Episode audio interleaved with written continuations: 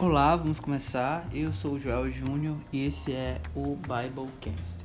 E no Biblecast de hoje eu queria trazer para vocês uma ideia brilhante que é a narração do meu novo livro de ficção medieval. Com qual razão eu estou trazendo isso aqui para vocês? A ideia é fazer com que de alguma maneira vocês tenham acesso a algum tipo de sabedoria, de uma palavra, ainda que seja através de uma ficção, de uma obra minha, mas que tenha a proposta de trazer é, de alguma maneira uma simbologia, algo que vai te ajudar nas aplicações do reino de Deus.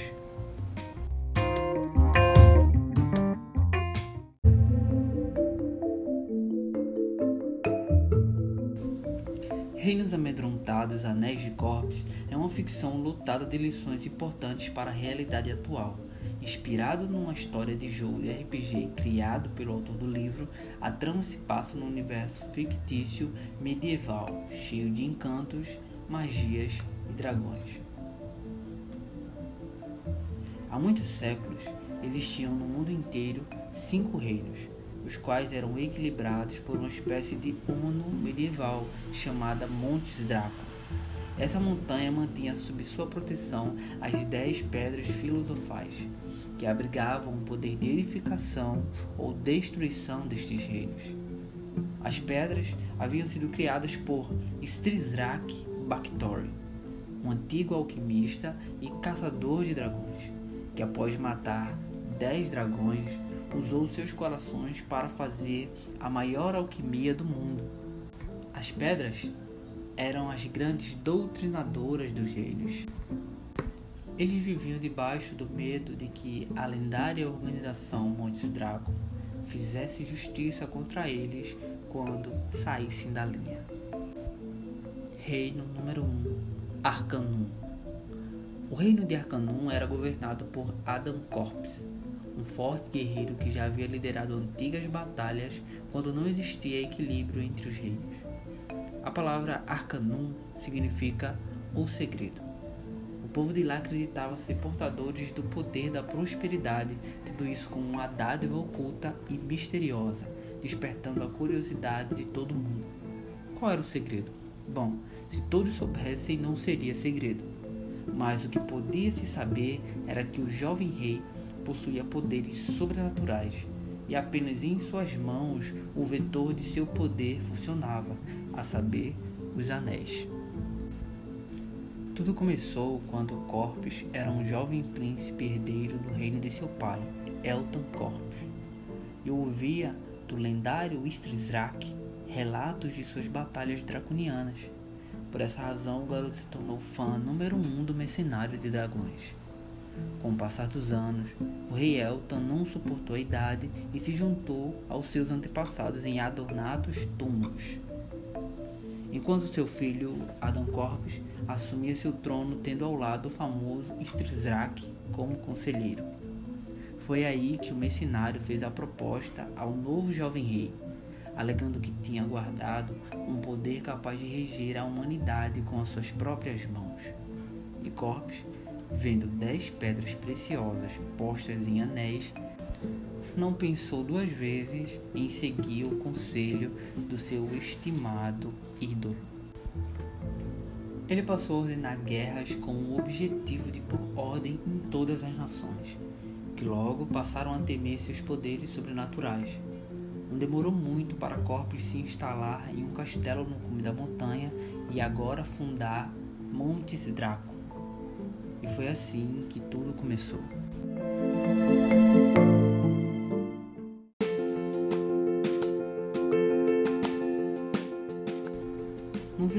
Chamado Canaã, no reino de Arcanum, habitava o jovem Maluel.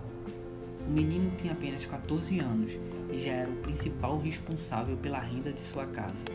Prestava serviços de auxílio no palácio como cuidar da limpeza do quintal do castelo e no cuidado dos porcos.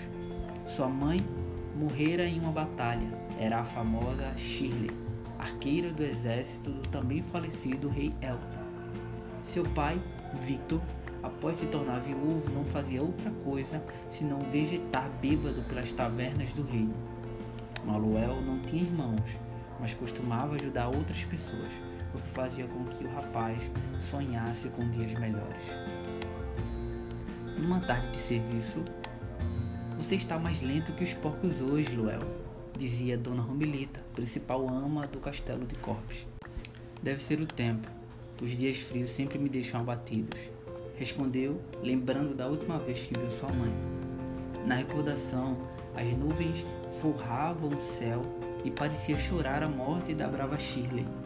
Por isso, todos os dias chuvosos prejudicavam o desempenho do menino.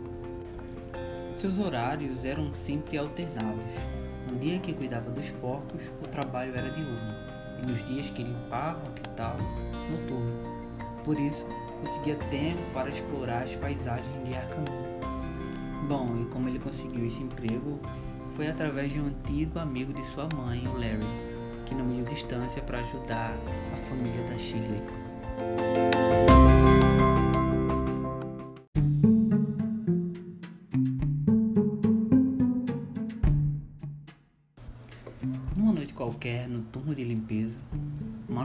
Os três guardas da portaria entrarem sorrateiramente, cada um com um barril.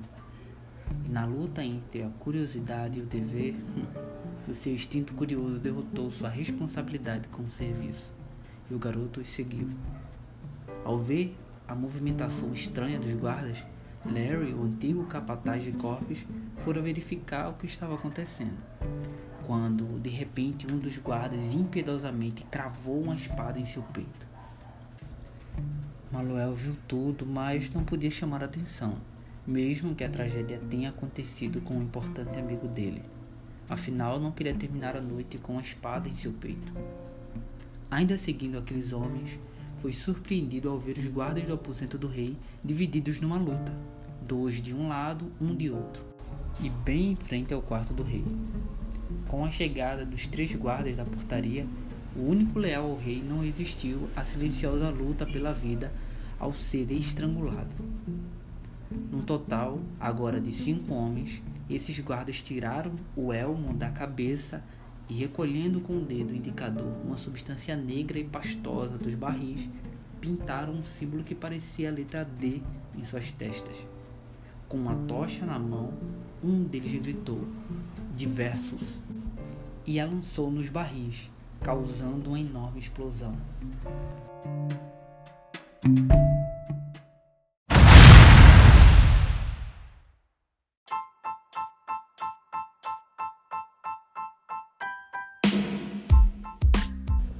Muito bem, espero que você tenha gostado dessa primeira parte de série de narrações do livro Reinos Amedrontados. Se você conhece alguém que gosta desse tipo de história, compartilha com ele. Se você gostou, acompanhe junto conosco essa série de narrações e também dá uma força, comente, dá um feedback sobre aquilo que você achou mais legal, aquilo que te chamou a atenção, para que isso impulsione cada vez mais esses podcasts. Eu vou deixar na descrição as redes sociais, caso você não conheça, para que entre em contato através de lá. E não se esqueça, sempre procure encontrar lições bíblicas dentro dessas histórias, porque elas não estarão óbvias, tá certo? Um abraço e até o próximo podcast.